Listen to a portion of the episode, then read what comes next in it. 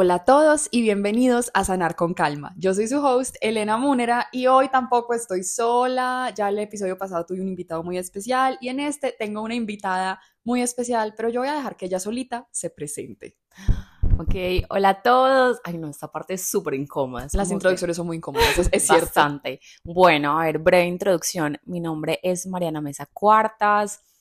Este, me dedico a realizar terapias de sanación mental, emocional. Me, me digo como que yo soy una bruja. O sea, yo siempre digo, ¿será que mis vecinos saben que hay una bruja al lado? Me encanta toda la parte es- energética, espiritual, toda la parte de magia, de hechizos, de hadas. Soy fan número uno de las hadas.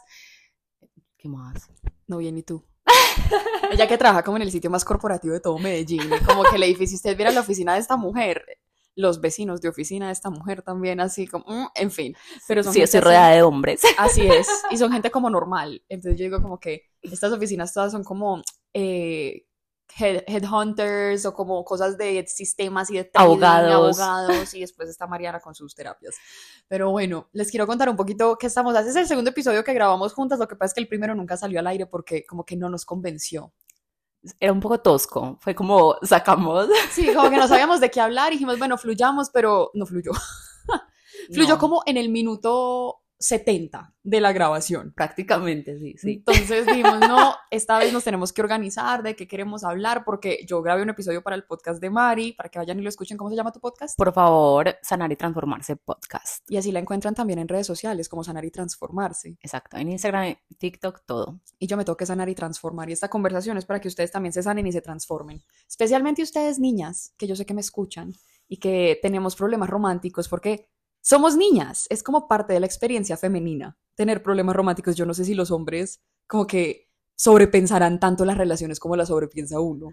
No, no, no la sobrepienso. Ellos son muy lineales. Es más, en estos días un amigo me dijo, pues como que yo le estaba contando una situación y me dijo, ustedes las mujeres miran demasiado. O sea, es como que es, es much. O sea, ustedes vuelven todo muy grande.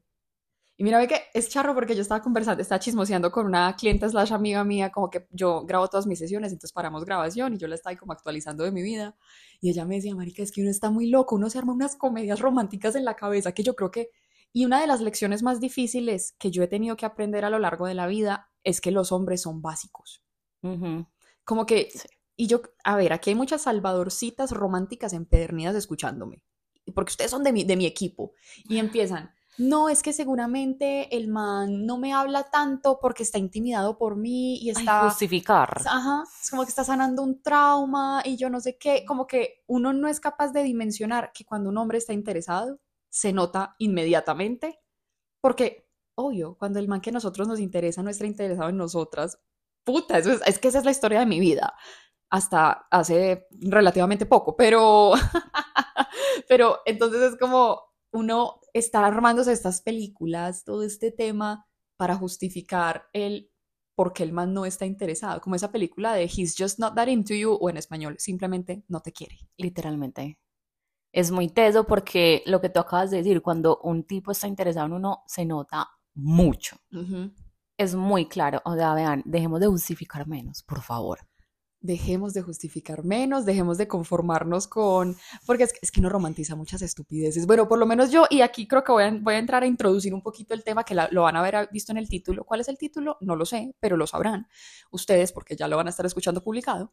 Pero Ma- yo, Mari y yo nos, nos conocimos el año pasado y nos hicimos... No, el año pasado, en la casa Hace de dos Laura. años. Eso fue la casa de Laura. El año pasado. El año pasado. Ay, siento que La experiencia es que conocerme a mí hace que el tiempo pase más lento.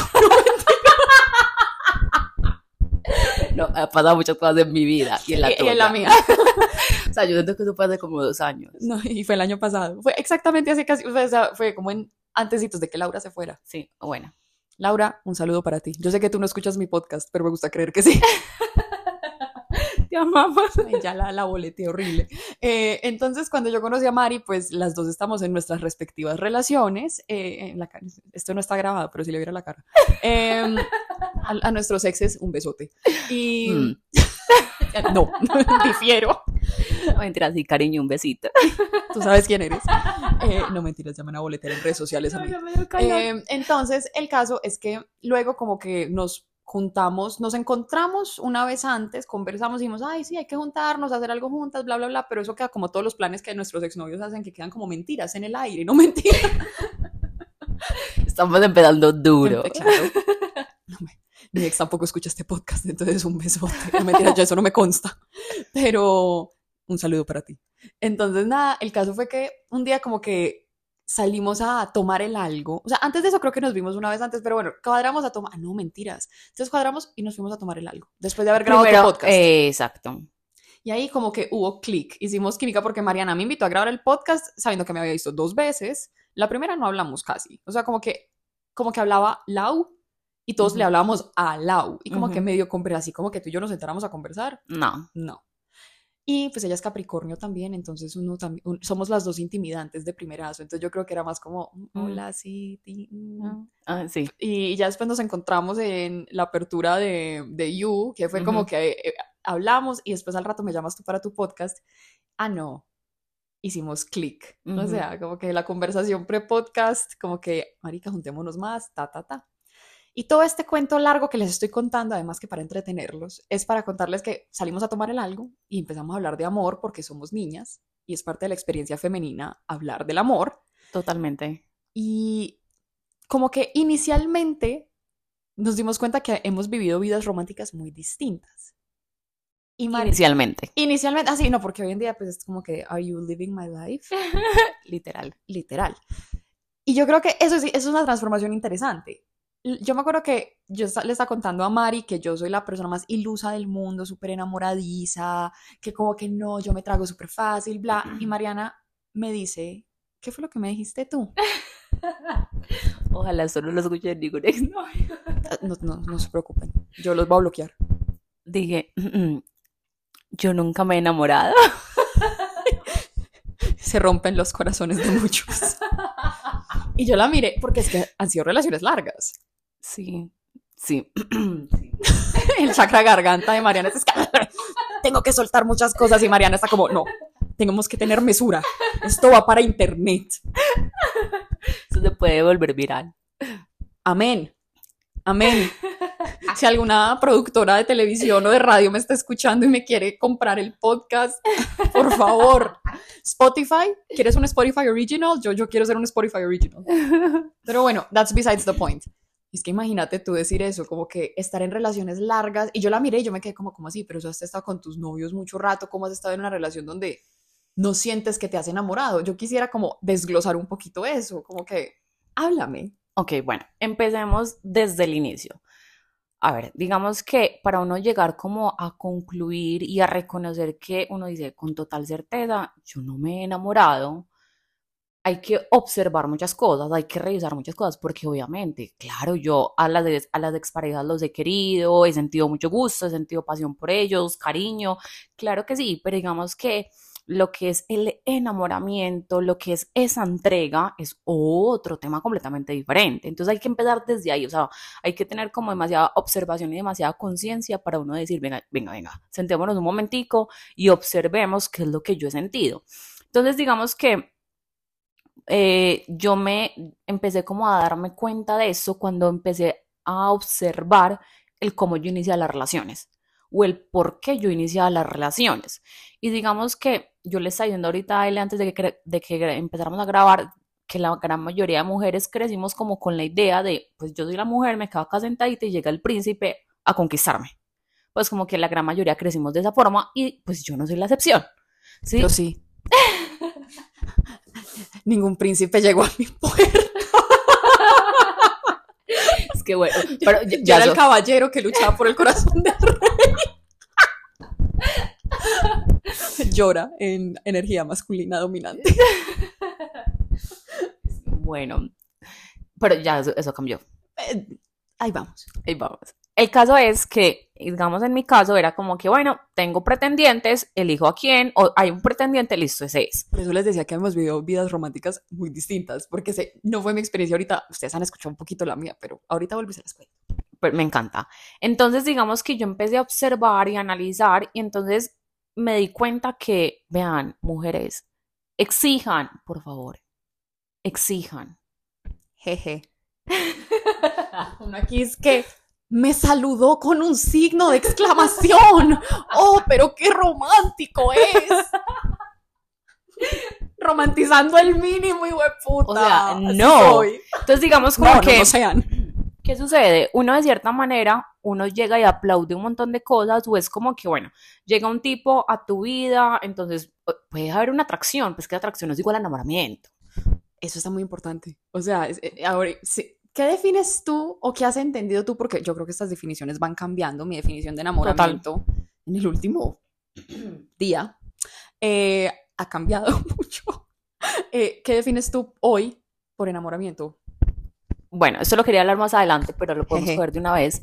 Y es complejo porque como no he experimentado eso a total, con total presencia y claridad mental, digamos que yo digo que uno hablar algo de lo que uno nunca ha experimentado es muy complejo, pero digamos que cogiendo información, observando y siendo lo más mm, consciente, sabia posible, y me atrevo a decirlo, y es que es como esa entrega.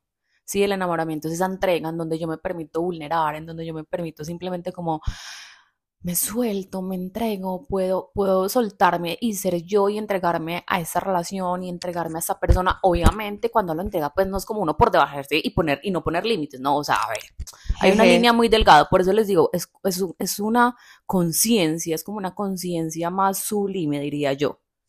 Ok, me gusta esa definición y creo que mi definición va muy por ahí después de muchas experiencias que quienes escuchan este podcast y escucharon, a veces es mejor dejar ir, Elena en el País de las Maravillas, entre otros, sabrán un poco de mi definición del enamoramiento, a dónde me llevó, a qué pesadillas me llevó, excepto, excepto mi ex, mi ex, un besote para mi ex, eso no fue una pesadilla, aclaro, pero cuéntanos un poquito, porque bueno, devolviéndonos, porque conmigo, como dice una persona ahí con la que estoy como medio hablando, que yo hablo mucha, abro muchas ventanas, como muchas pestañitas, yo soy como un Me Google Chrome a punto de explotar, Venga, yo soy igual y uno después une como todo. mi déficit de atención no me permite quedarme en un tema de forma lineal. Estamos en el mismo. Perfecto. Pero estabas hablando del el tema del romantizar cualquier cosa, como que ahí, ahí fue que te metí la, la pregunta de la definición del enamoramiento, pero volviendo a eso, no sé si te acuerdas hacia dónde ibas con esa idea. Sí, totalmente. Adelante, sigue. Entonces, ¿qué es lo que sucede? Atracción es igual a enamoramiento. A mí me puede llegar a parecer un tipo bonito y yo decir,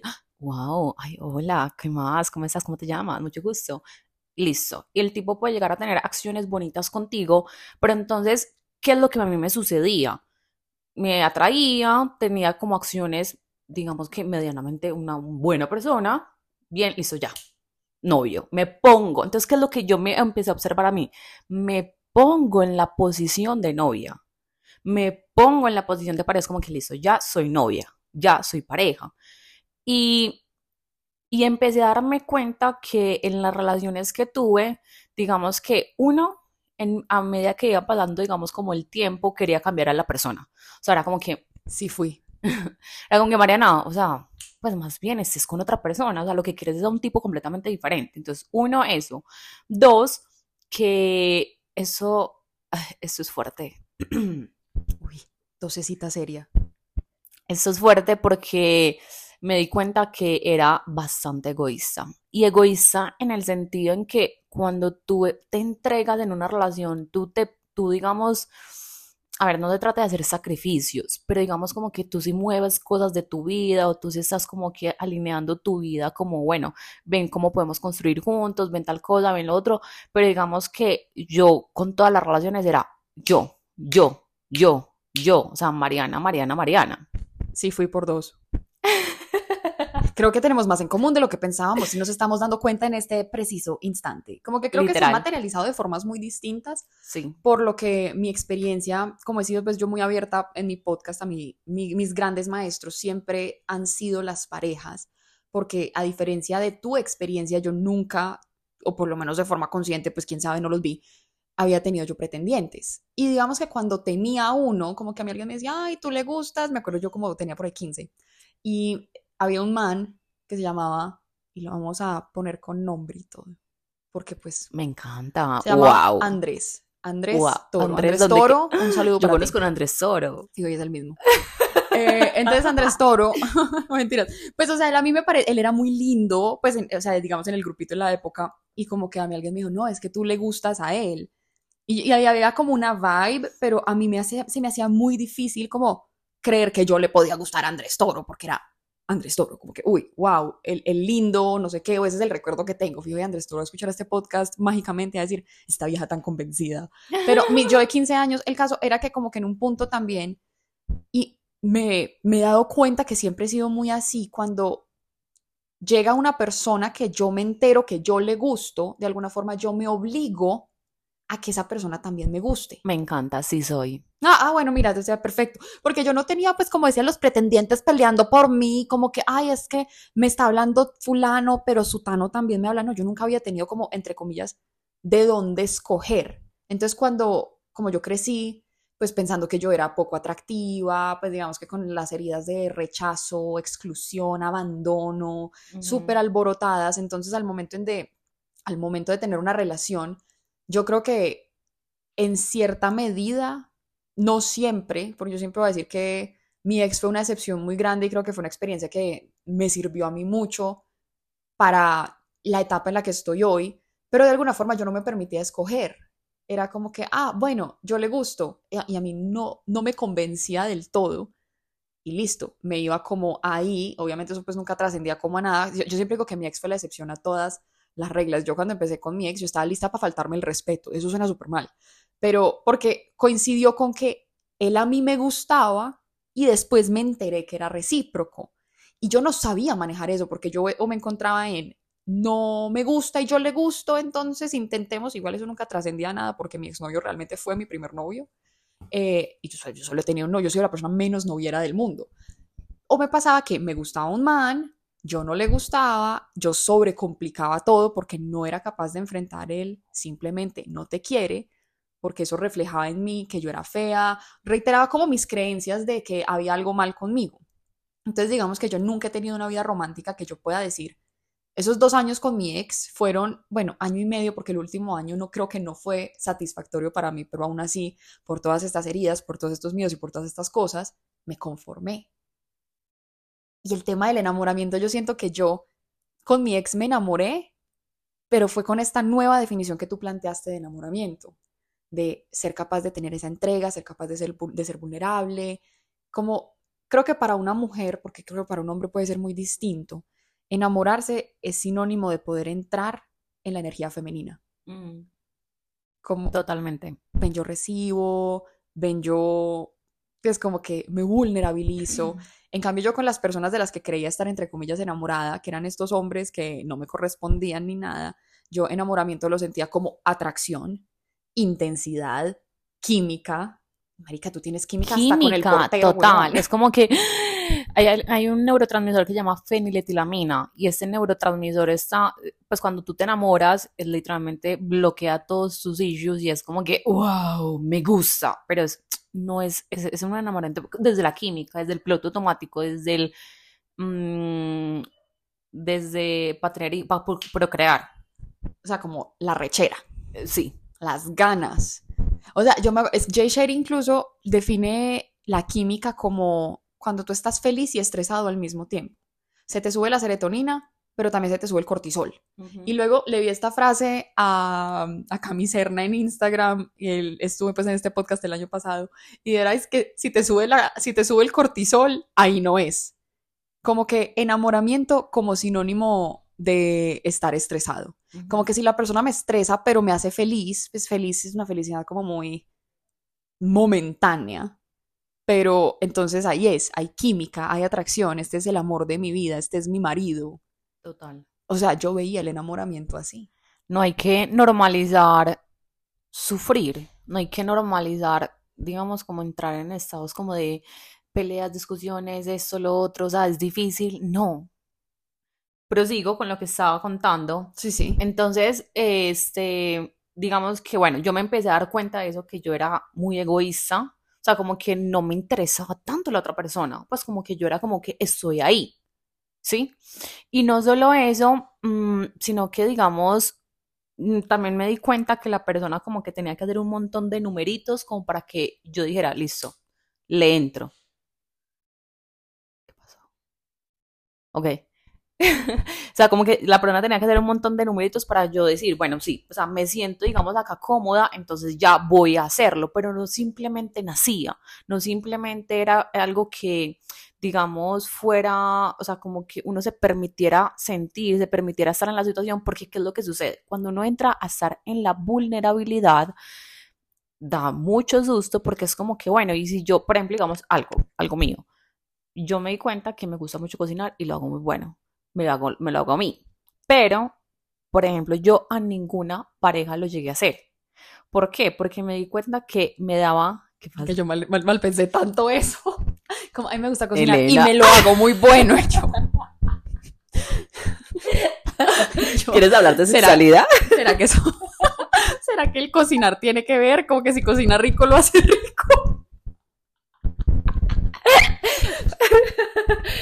Y los exnovios de manera es que confirmo. Está roja. Me sonrojé. Welcome to call her daddy. Ok, pero sí. Fun fact, mi tema favorito, vamos a hablar de sexo. Me fascina, pero bueno. Me encanta, a mí también podemos hablar de sexo. Pues hombre, si la conversación nos va a llevar hasta allá. Pero estás hablando de cocinar y que, Listo, bueno. el caso. Entonces, para mí era como que si yo llego a cocinarte, es como que te estoy entregando, huepucha, o sea, es como que demasiado de mí. Ajá. Pero, ¿y si no se da? ¿Y si no, y si no funciona? ¿Y si no tal cosa? Entonces, no, pues no, simplemente no lo voy a hacer. Ok. Entonces, digamos como que jamás me permitía, me permitía. Entonces, puede que, digamos, mm, no estuviera enamorada, pero tampoco me permitía esa entrega, tampoco me permitía simplemente soltarme, simplemente rendirme como ante el amor. Hmm. Wow. En fin, espérate un segundito. Ok. En ese orden de ideas, o por lo menos según mi definición, como de enamoramiento, de amor y todo, podría yo llegar a interpretar. Entonces, como que si no te has enamorado, has amado. Qué buena pregunta. sí, claro, totalmente. Mira, a ver, es, muy, es muy interesante porque, bueno, entramos en temas muy profundos. ¿Qué tanto queremos profundizar? Porque es que... ¿qué siempre queremos profundizar. ¿Qué es el amor? ¿Sí? Eh, hay que empezar desde ahí. Entonces, digamos que... A ver, el amor para mí contiene un conjunto de, de muchas, de muchas circunstancias, de muchas cosas, respeto, valor, admiración, sí, o sea, como muchas cosas, pero sobre todo como creo que de algo muy genuino y muy desde la inocencia, podría decir también que es como ese, esa sensación o ese deseo de quiero verte bien, quiero que tú estés bien. Ok. O sea, para amar no necesitas atravesar el estar enamorada. Porque es que yo te amo a ti. Ay, pues porque estás enamorada de mí, admítelo. O sea, es o sea, yo, yo, yo, yo Bueno, no, pero es verdad. Qué buena respuesta, qué buena respuesta, porque, bueno, obviamente hay muchas definiciones, ¿no? Está el amor de pareja, el amor de amigos, el amor de familia, pero no sé, yo creo que esto es algo, y ahorita lo estabas tocando cuando estamos hablando de la romantización de los mínimos, o de que estás hablando, ay, que las discusiones, bla, que yo no sé qué. Hay una psicóloga que tiene un podcast muy bueno que se llama como Dealing with Narcissism, es una, se llama Dr. Ramani en Spotify, y tiene un montón de pues, episodios como de experiencias de sus clientes con parejas narcisistas o, como personas que han sobrevivido pues el abuso narcisista. Y ella decía como, es que nosotros nos han enseñado y nos han programado a romantizar todas estas cosas, esto lo hablé también en otro episodio, porque es lo que nos venden a nosotros en una película o en un libro. La historia siempre se centra en el cortejo, en el a la personaje, pues a la protagonista le gusta el man y es toda la historia o el viaje del héroe a través de cómo ella lo conquista a él, no él a ella. Suele ser muy desde el interés romántico de la mujer, o sea, menos porque yo leo pues novelas donde el protagonista es femenino, pues, pero en esas novelas o en esas películas el viaje del héroe es todo el cortejo. ¿Cómo hago para que este hombre me mire? ¿Cómo hago para...? Y nosotros crecemos con eso y creo que por eso también romantizamos o vemos como el amor de pareja, sobre todo, como sinónimo de sacrificio. Totalmente. Entonces, pero me parece muy interesante que digas porque para mí siempre está como me enamoro y luego amo. No, en pareja, porque es que, cierto, pues digamos que yo, pues dejándolo ahí, porque obviamente pues es como que yo amo a mi papá, pero no estoy enamorada de mi papá, o sí lo estoy. No, porque es que, o sea, digamos que yo a todas las, todas las relaciones que yo he tenido, de verdad que yo a esos hombres, este, los, los he amado, los he sentido, o sea, literalmente estoy acá cerrando los ojos. aquí pues. si la vieran. O sea, de verdad, he sentido un amor muy grande hacia ellos, he sentido un amor muy profundo, pero no al punto de entrega, no al punto de vulnerabilidad, no al punto de me fundo en el amor, que siento que ya es el sino al punto en donde ya como que me fundo y me dejo entregar como por el momento presente y es como que, como que eso que hay acá, sino que es como que, ok, te amo y, eso, y estoy aquí para ti y quiero lo mejor para ti, ven, pues no sé cómo te puedo aportar, pero no es esa entrega, no es como ese fundirse en el amor, que a lo que hoy, que siento que con esta visión que tengo hoy, con la madurez que tengo hoy, con el conocimiento que tengo hoy, es el enamoramiento, no lo que anteriormente creíamos en la infancia, como es el enamoramiento infantil, lo que estábamos hablando, ¿sí? Como desde esa atracción, desde esa inmadurez, como desde ese desfogue de esa química, siento que no, o sea, creo que es algo mucho más sublime.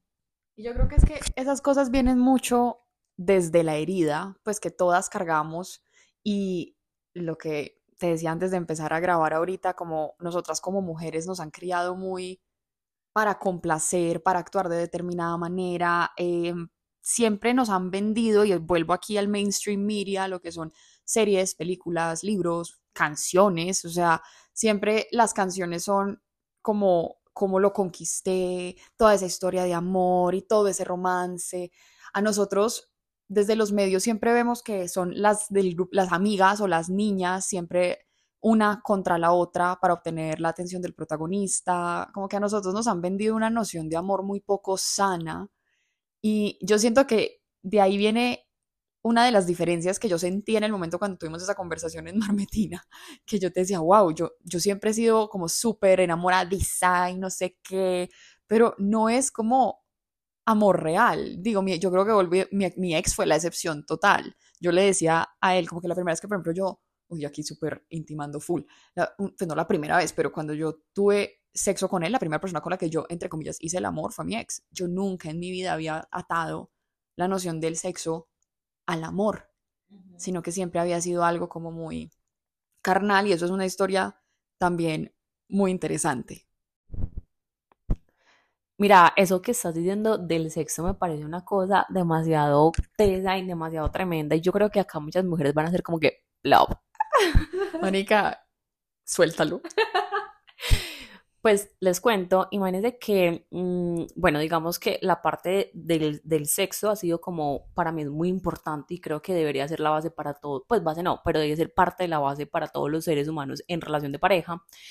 Y digamos que yo me, me gusta mucho leer sobre sexo, me gusta mucho estudiar el sexo, bueno, me gusta, digamos, como que eh, meterme pues como fue full en el tema y creo que como la gran mayoría de mujeres, para que una mujer sienta un orgasmo, normalmente tiende a ser un tema, pues como que es... Confirmo. Sí.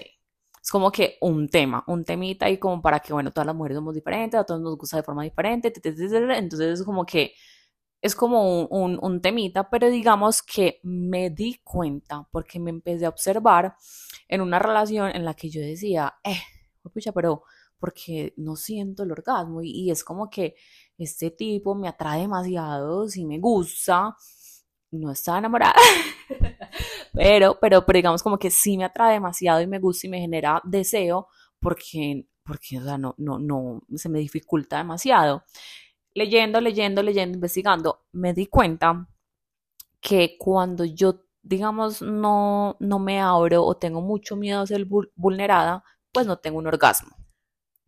No sé por qué pensé que ibas a llegar ahí. O sea, estabas hablando y yo dije, ya, ya vi con qué me lo va a asociar y volvemos al tema de la seguridad y la vulnerabilidad que Totalmente. hablando.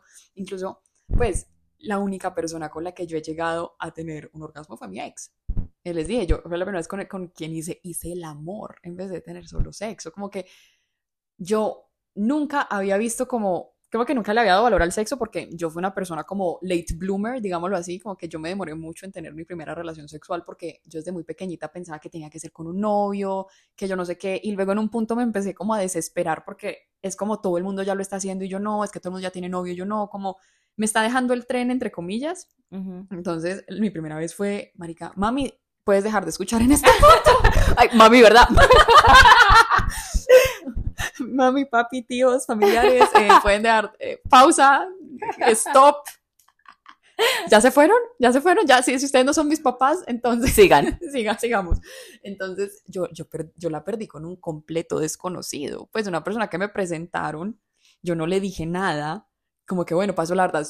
yo creo que en parte también como, para mí ya el sexo tampoco era como un misterio, porque si bien yo no tenía placer con otra persona, lo exploraba sola. Entonces yo no tuve una primera vez traumática, que eso me cuentan unas historias como que no, me dolió horrible, sangré demasiado. Cero. O sea, yo pasé rico, pues, pero obviamente no tenía como comparativo, entonces digo como que mi primera vez no fue mala, pero no fue del todo placentera. Yo incluso era como que en manera ahí como, "Mm", y yo, ay, Es ¿es esto. esto?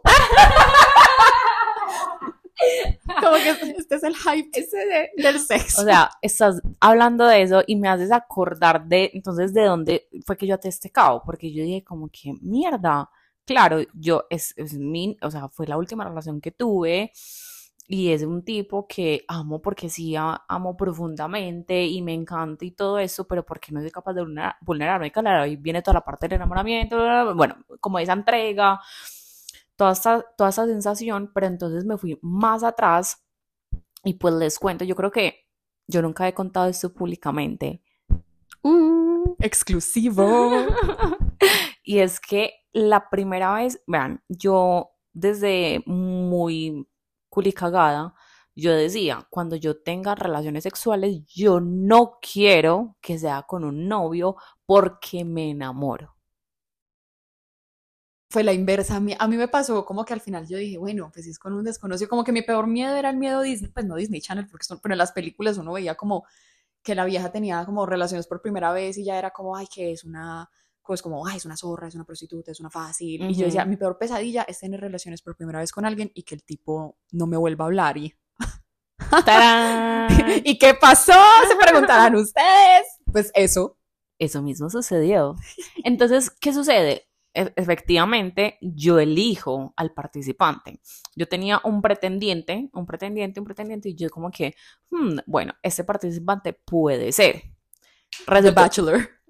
Sí, literalmente, o sea, fue como que, ok, este participante es, ta, ta, ta, ta, listo, sucedió, y digamos como que sostuvimos el, el cuento, digamos, por un tiempecito, claro, o sea, como que las hormonas al mil por ciento, era como que, bueno, el cuento por un tiempecito, pero ya era como que, bueno, o sea, tú no eres mi novio, y digamos como que a la final, pues como que ya terminamos, y fue como que, bueno, pues no sé, la llorada de un día o algo así, pero fue como que, bueno, ya, ya, X. Entonces, desde ahí, claro, yo empecé a darme cuenta que todas mis relaciones eran relaciones en donde yo escogía, yo señalaba.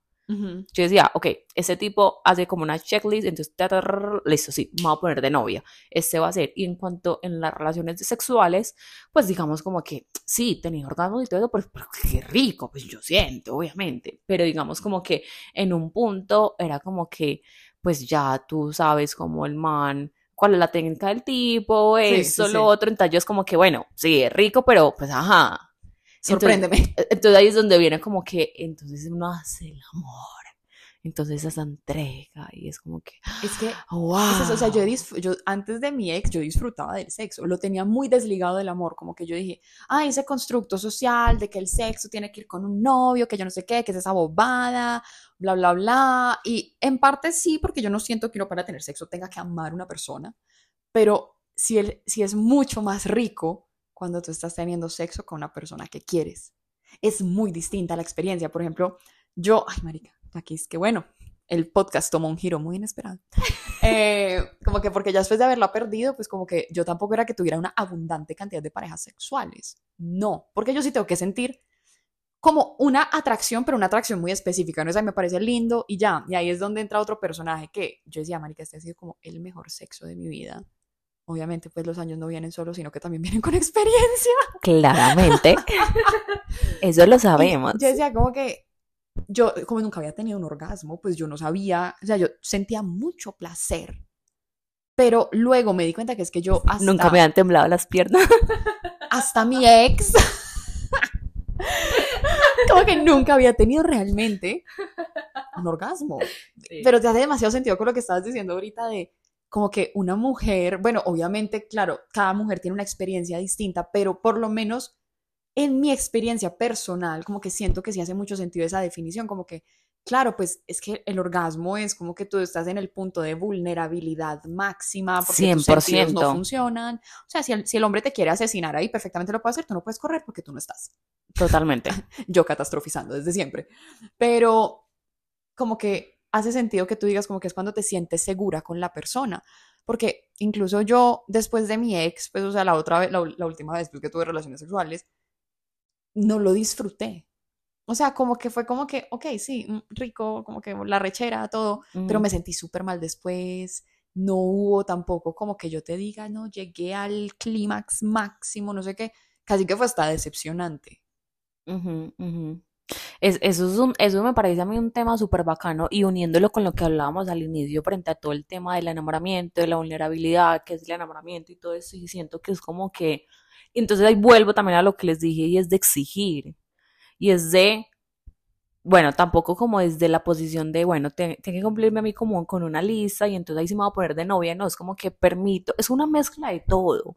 Es como que miro como el personaje, miro lo que yo quiero para mi vida, miro si esto va en coherencia para lo que yo quiero mi vida, pero también me permito esa entrega, también me permito esa vulnerabilidad, también me permito como me estoy en el amor, en el estado del amor. Uy, y ahí entra algo muy curioso porque, bueno, metiendo cuchara astrológica, yo tengo la luna en Capricornio, la luna, centro emocional, Capricornio es un signo de muchas barreras, es un signo muy racional o es un signo que la luna se siente muy incómoda en Capricornio. Y yo le decía a alguien en estos días como que yo puedo parecer muy vulnerable porque yo hablo aquí, así como les estoy contando todas estas cosas, pues en últimas, primero, yo filtro absolutamente todo lo que pongo en internet, aunque voy a subir mi vida sexual al parecer, pero es porque son cosas que yo ya he tramitado y que ya me siento cómoda como hablando y para mí ya no es vulnerabilizarme, simplemente me están conociendo un poquito más a fondo. Pero entonces yo cuento muchas cosas. Cuando tú hablas conmigo, yo te puedo hacer sentir que te tengo confianza y que me conoces. Y la realidad... Bienvenida a mi mundo. La realidad es otra. Totalmente recientemente, muy recientemente, me di cuenta que para mí es muy difícil, pues creo que yo ya sabía esto, pero como que en serio como que lo volví a sentir en carne propia, como ser vulnerable de decir tan sencillo como lo que yo, decirle a una persona lo que yo quiero, porque eso es vulnerabilidad. Abrirme a que esa persona no quiera lo mismo o a que me juzgue por querer una determinada cosa, como que sale esa herida de abandono con todo su esplendor. Y digo, wow, verdaderamente a mí también me es muy difícil ser vulnerable, como que yo, yo no sé, por eso digo como que mi ex fue la excepción a todas mis reglas, como que para conmigo, conmigo, con, él, para mí fue muy fácil vulnerabilizarme porque desde el día uno creo que fue una persona que rompió con tantos patrones que yo solía buscar, que como que me sentí muy segura desde el inicio y como que ya es como que, ¡ay! Mira que eso que estás diciendo, nosotras, vean, mujeres, nosotras las mujeres tenemos digamos que acá él y yo, pues porque tenemos muchas cosas en común, pero yo me atrevo a decir que la gran mayoría de mujeres hacen lo que él y yo hacemos, y es que inconsciente o conscientemente envolvemos toda la situación para volverlo en un ambiente seguro y ahí poder decir, me vulnero. Total, pero yo siento que todo el mundo, yo, yo creo que es como, como que vulnerabilizarse, vamos a ponerlo como en términos de los animales, ¿no? Como que va, un gato, un gato nunca te va a mostrar, si no, si no te tiene confianza, no te va a enseñar el estómago, porque esa es la parte más vulnerable del animal. Incluso los mismos perritos, o sea, como que si tú vas a acariciar a un perro, si el perro no te conoce, no te va a mostrar la pancita. Bueno, hay unos, los perros son un poco más vendidos, pero eh, a, ver, las cosas como son. Pero sí, total, Lo mismo pasa con los seres humanos. Yo no te voy a exponer si yo no te tengo confianza, o por lo menos como lo veo yo, es como esperar y preparar como todas las situaciones, desarrollar confianza con la persona, porque la vulnerabilidad pues solamente sale cuando tú te sientes segura. Pero entonces ahí viene una parte y es esa línea delgadita. Porque es que nosotros podemos pasarnos a la otra línea delgada, que es donde yo he estado en todas mis relaciones, que ahora estoy tratando de hacerlo diferente, pero es donde yo he estado en todas mis relaciones en donde paso de la línea delgada de cumplir un montón de cosas y entonces nunca llego a esa entrega, nunca ah, llego a ese permitirme. a mí como, es que como que yo te escucho, es como can't relate, como que yo sí, o sea, generar el ambiente de confianza de que, bueno, ya, siento que con esta persona puedo bajar las defensas o puedo contar cosas muy íntimas porque le tengo la confianza, confío en que no va a salir corriendo. Creo que, por, ejemplo, digamos, en mi casa no es tanto de, como de contar cosas íntimas, de pronto, sí, un poco sí, pues el tema, o sea, lo, más íntimo que uno tiene son los pensamientos. Y, y nosotras acá poniéndolos en internet. y, y, un poco sí, pero digamos que en mi en caso... con ustedes en mi caso, digamos, venía más como desde actitudes, desde actitudes, porque pues yo tiendo a ser como muy libro abierto y pues digamos como que a mí cada vez se me facilita más contar lo, lo, lo que siento y lo que vivo y pues como que no tengo, digamos, como un, claro. yo un tema con eso. Yo pensaba que yo era un libro abierto hasta que me di cuenta que ni tanto. Pero no soy libro abierto cuando se trata de pedir. Ok, ok.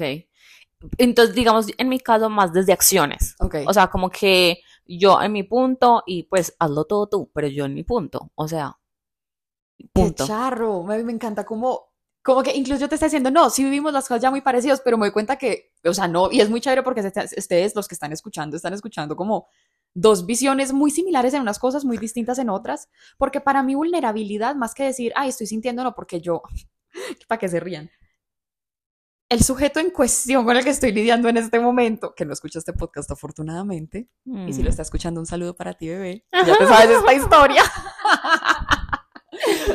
como que yo le cuento muchas cosas y muy, pues como muy marica, este año para mí fue súper duro, yo digo marica, yo estoy loca, yo soy demasiado tal, pues como que yo me muestro muy como soy, pero a la hora de pedir, o sea, de yo necesito esto, o yo quiero esto, o esto es lo que yo deseo, no soy capaz porque me da miedo que por pedirle ciertas cosas se vaya. se vaya. Y esa es la herida de abandono en su máximo esplendor.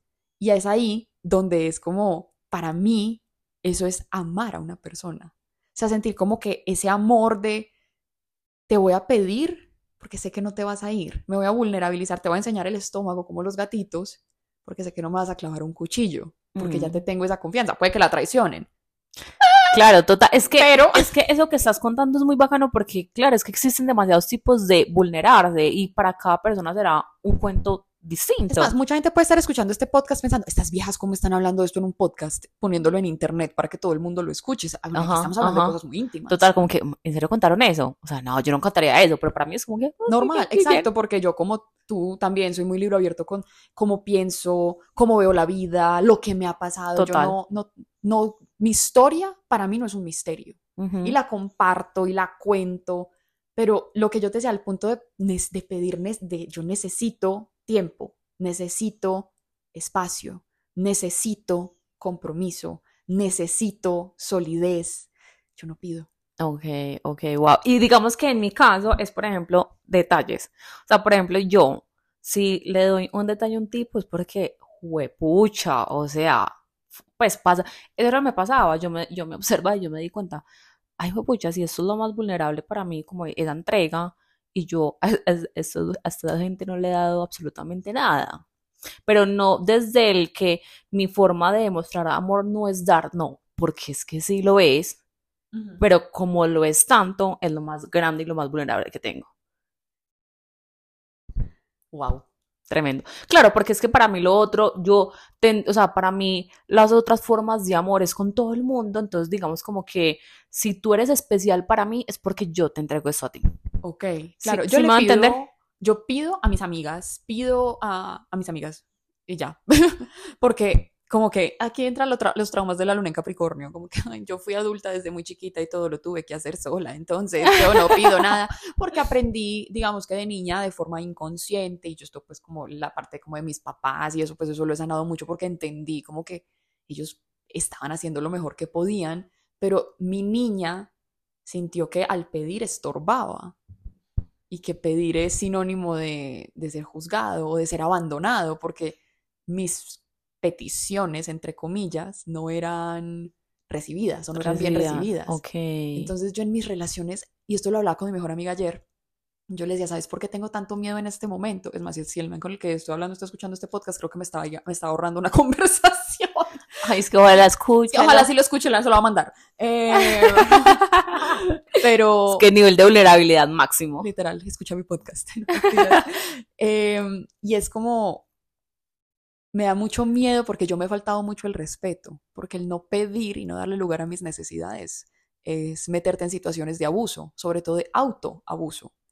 Y darme cuenta que yo en la gran mayoría de mis relaciones, casi hasta con mi ex también, porque yo no le pedí muchas cosas, yo me amoldé a lo que yo creía que él quería. Y cuando le pedía como que era algo como tan lo un poco lo, lo decías ahorita, uy, estoy pidiendo que este tipo sea lo que no es. Entonces, pues como que obviamente es como que entonces yo, ¿por qué lo voy a pedir eso si estoy con él, pero no lo quiero dejar, bueno, bla, bla, bla. Eh, como que darme cuenta que yo estaba en situaciones donde me he abusado a mí misma tantas veces por no pedir, por no darme mi lugar, que estoy abordando una situación de una forma mucho más pausada, mucho más consciente, pero también donde tengo que estar poniendo en práctica lo que aprendí después de eh, el narcisista tóxico, de yo ya digo que yo soy capaz de pedir y realmente me doy cuenta que todavía me da muchísimo miedo. Claro, es que es el, trabajo de uno. Y eso me, parece, me encanta que estemos hablando de eso, porque yo sé que tantos van a sentir identificadas. Yo creo que este capítulo va a ayudar a muchas personas, tengo como esa sensación. No, y no solo de porque estamos hablando de lo mismo desde puntos diferentes, porque tú mencionas todo eso y yo digo como que en mi cabeza es como que, wow, tan diferente. Voy a decir algo que dos de mis parejas me dijeron y decir eso como que trago. Chakra garganta activado. Porque es como que, ay, Mariana, listo. Ya lo estoy haciendo diferente. Estoy de verdad en, cada vez más en la disposición. Porque a mí me hacen muchas veces la pregunta como, ¿cómo es, cómo será ser novio de una terapeuta? Me preguntan eso los pacientes. Entonces yo... ¿Nunca te he preguntado eso? Bueno, a mí sí, mis pacientes me lo preguntan. Como que, hay ¿Tienes muchos pacientes hombres? Relativamente, Ay, yo no. Pues, y también las mujeres también me preguntan como que, ¿cómo ser? Bueno, que no más los hombres. Pero bueno, el caso es que, este, entonces yo iba con esta pregunta a donde los personajes y dos de esos personajes me respondieron lo siguiente. Bueno, uno fue muy crudo, la verdad. El otro creo que ya no me acuerdo la respuesta, pero fue por la misma hilo. Pero me dijo como un juguete sexual. ¿Qué qué? O sea, ser pareja de una terapeuta se siente como ser un juguete Pero, sexual. Como yo, pues yo, Mariana, no como una terapeuta. Ah, ok, ok. Pues, ya, ya, Ok, sí. Sí. Entonces yo me quedé como que, oh my God, o sea, yo me quedé como que, pero yo no lo vi, pero exacto, pero digamos que yo no lo vi ni siquiera por la parte del sexo ni nada de eso por el estilo, sino porque ya después del tipo, ya con varias conversaciones, me dio a entender que él constantemente sentía que tenía que hacer un montón de cosas para que yo como que le diera la aprobación o como para que como para que yo le dijera, sí, está bien. O sea, como que él sentía constantemente la presión de tener que complacerme todo el tiempo a lo que yo quisiera. Wow. Tremendo. Aquí, aquí hay algo muy interesante porque yo siento que yo puedo aprender mucho de ti en ciertas cosas, pues porque yo, eso como que, yo siempre he sido, siempre voy a citar aquí a Taylor Swift, no podía faltar la cita a Taylor Swift, pero si no has escuchado esa canción, You're Losing Me, escúchenla, muy buena hay una parte donde ella dice como, eh, I wouldn't marry me either, a pathological people pleaser who only wanted you to see her. Yo soy, y el último capítulo que subí sola se llama Pathological People Pleaser en rehabilitación, porque lo hablé mucho más de poner los límites como en el trabajo y así, pero a mí poner límites en, el, en, en la pareja y poner límites como que en, no necesariamente decir no, no quiero, sino también ponerme límites a mí misma de es que esto no es lo que tú quieres, es que tú no estás lista para esto. O sea, yo Puse un límite en estos días y me sentí muy bien con la respuesta que obtuve porque no era la respuesta que esperaba. Y yo le decía a mi amiga como que, marica, pero también me puse a pensarlo y dije, es que yo nunca, yo siempre he pensado que si pongo un límite, la respuesta va a ser el rechazo, pero yo no lo sé porque nunca los he puesto. Mm, me encanta. Entonces como que puede que las otras personas me hubieran rechazado, pues es que lo hubiera no existe, entonces no sé pero nunca les puse límites en cuando yo hice muchas cosas cuando yo no estaba lista para hacerlas, no que no las quisiera hacer, pero no las quería hacer en ese momento. Y nunca dije como, no estoy lista, dame tiempo, no, no estoy preparada, nunca, porque siempre pensaba que me iban a rechazar. Y puede que eso sea una construcción, una creencia mía que ahorita estoy siendo enfrentada a desvirtuar. Y yo como que no sé, siento que como que de tu visión de relaciones puedo aprender en el sentido como de, yo siento que tú eres como, yo a ti te, te, veo como tú eres una reina. Mm. Es, comple es, es, complejo porque, digamos, desde afuera uno podría decir como que me encanta, pero lo que yo siento dentro de mí, ah, eso te lo digo, no sé si te acuerdas de eso, pero lo que yo siento dentro de mí al darme cuenta que ningún, ningún hombre me ha conocido es muy doloroso.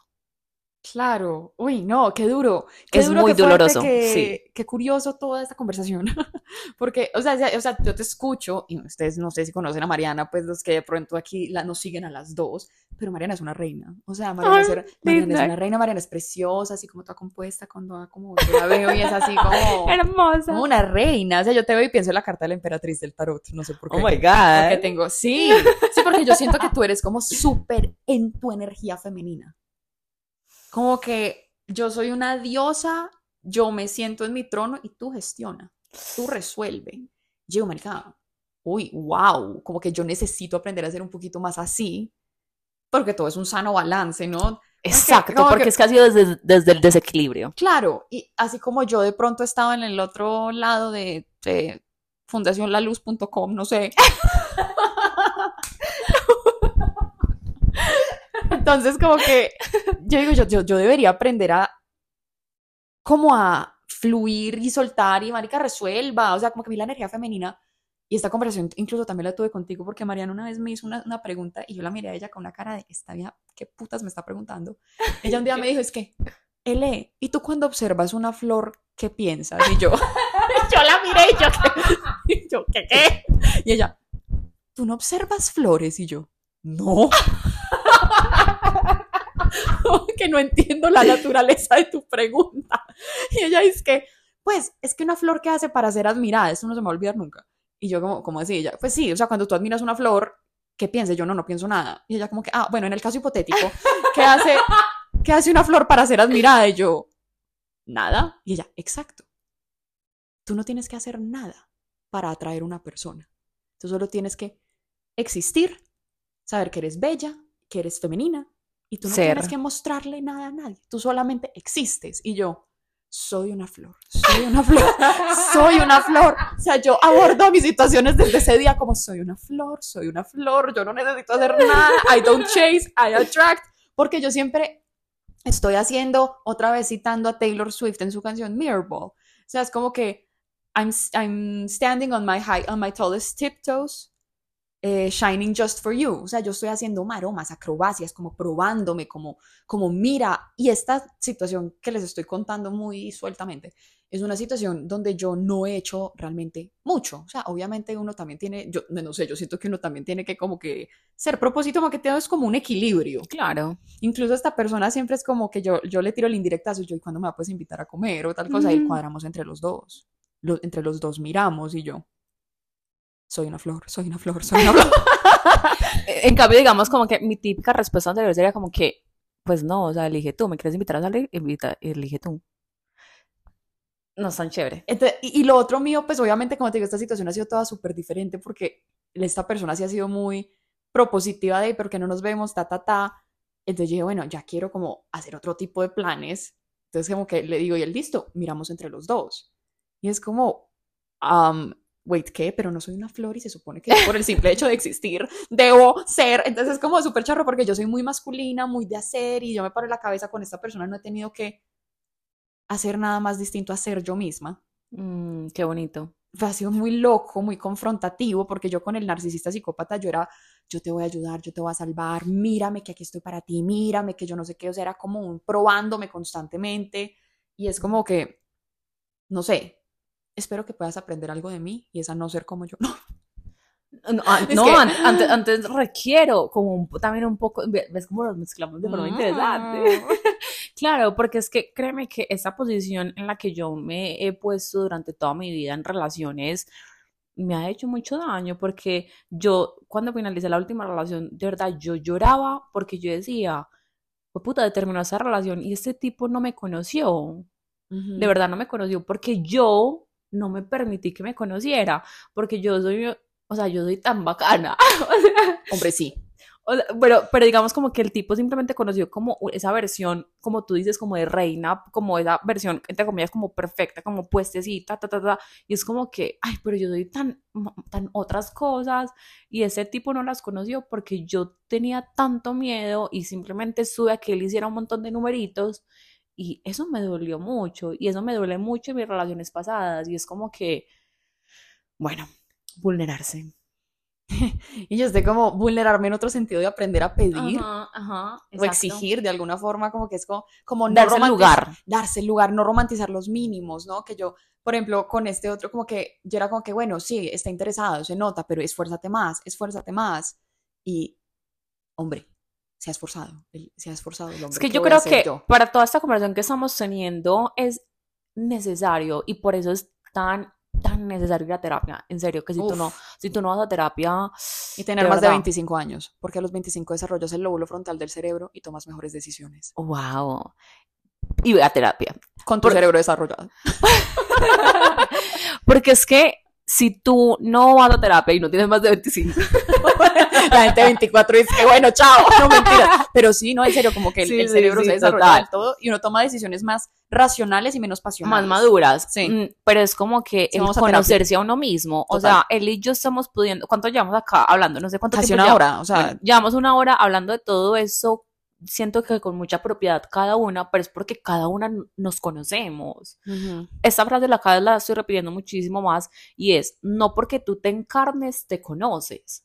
Eso es falso. Tú tienes que entrar a conocerte. ujú. O sea, no porque tú estés en este cuerpo, es como que, ay, sí, yo conozco a la mujer que hoy soy. No, conócete, descúbrete, obsérvate. O sea, él y yo estamos hablando que ese tema, yo eso me di cuenta así súper claramente, eso fue como en agosto. Sí, sí, sí. En agosto fue que te dije, y él les está dando cuenta más claramente en esos momentos, por estos días, por estas semanas. Sí, sí. Entonces, digamos como que nos damos cuenta de esas situaciones y el desde dónde actuamos, desde dónde es la parte de vulnerabilidad, desde dónde es la parte del enamoramiento y todo eso, porque nos hemos entrado a observarnos, a conocernos. Pero digamos que si yo no entro a conocerme, pucha, voy a estar en una rueda, en un loop todo el tiempo, toda mi vida, porque no, ni siquiera sé si me vulnero, si no me vulnero, si estoy con una, con un caparazón, si no, si esto es amor, si esto es química, si esto es enamoramiento, o sea, Yo creo que aquí acabas de dar algo muy clave para, para ser capaz de ser vulnerable y acabo de caer en cuenta de esto y lo estaba hablando con mi mejor amiga antes de que llegaras.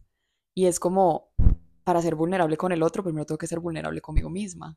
Y me encanta. Como que, pero vamos bien, porque toda esta conversación es como un acto de vulnerabilidad con nosotras. Yo, pues obviamente aquí a la, al tiempo que les vamos, que vamos grabando este podcast, de cierta manera yo estoy haciendo un poquito de terapia porque yo hoy me encuentro demasiado movida con muchas cosas y es como, estoy siendo vulnerable conmigo misma de admitir como que, pucha, es que me da demasiado miedo todavía pedir y me da demasiado miedo todavía tal cosa y tengo miedo porque estoy llevando una situación de una forma muy atípica a la que la suelo llevar porque, pues como lo he hecho antes no me ha funcionado, pero esto es algo nuevo y es incómodo y me da miedo porque, porque hijo de puta, soy un ser humano y estoy cagada del susto. Claro, no, y es que es, es irónico hacer lo mismo y recibir resultados diferentes y también es irónico hacer algo diferente y no sentirse incómodo. Total. Entonces, como grandes conclusiones, porque yo creo que nos podemos quedar otras cinco horas hablando aquí. Eh, 100%. debo decir que este ha sido uno de los episodios más chéveres que he grabado. Ay, O sea, me encanta este tema y, yo también. y yo creo que yo creo que yo sola no hubiese sido capaz de abordar, porque he abordado algunos de los temas en episodios yo solita, pero obviamente una conversación conmigo misma pues es enriquecedora hasta un punto. Eh, entonces me encanta, me encanta haberte tenido aquí, como que siento que este episodio fue demasiado perfecto. Esa es una de las conclusiones que saco. Segunda conclusión, hay que ser vulnerables con nosotros para ser vulnerables con el otro. Y tercera conclusión, síganme en Instagram, no mentiras. Claro que sí. Y en TikTok, por Sí. favor, síganla. Síganme en TikTok, en fin. Pero no sé, ¿qué te llevas? ¿Qué te llevas de esta conversación? Ay, mucha realidad. Demasiado. Yo siempre saco una cartica para el mes y este, esa- este mes me salió una carta. No soy perfecta, soy real. Uf, Y, y hoy me llevo eso, esa, esa realidad y esas caras tan diferentes y esas formas en que no hay una única forma. Y eso que dices, uno puede abordar un tema desde su cara, pero entonces ahí es donde entra la otra persona a aportar su otra cara que también es completamente valiosa, válida, relevante. Y ahí es donde yo digo, todos nos sumamos, por eso somos todos tan diferentes, todos con sus formas. Y por eso, vuelvo y repito, estúdiate, conócete, obsérvate. vulnerabilízate. Gracias. Amén. Bueno, y a ustedes, gracias por llegar hasta este punto, por echar chisme con nosotras. Espero se hayan reído, hayan llorado, hayan reflexionado y escríbanme, por favor, si les llegó, qué sacaron ustedes y nos escuchamos en la próxima, Mari. Muchas gracias por estar aquí. Ay, hermosa, gracias a ti. Lo amé. Invítame cuantas veces quieras. Claro que sí. Arroba sanar y transformarse en Instagram y en TikTok. Pues ella, yo no. Yo soy Elena Munera. y esto es Sanar con Calma. Bye. Bye.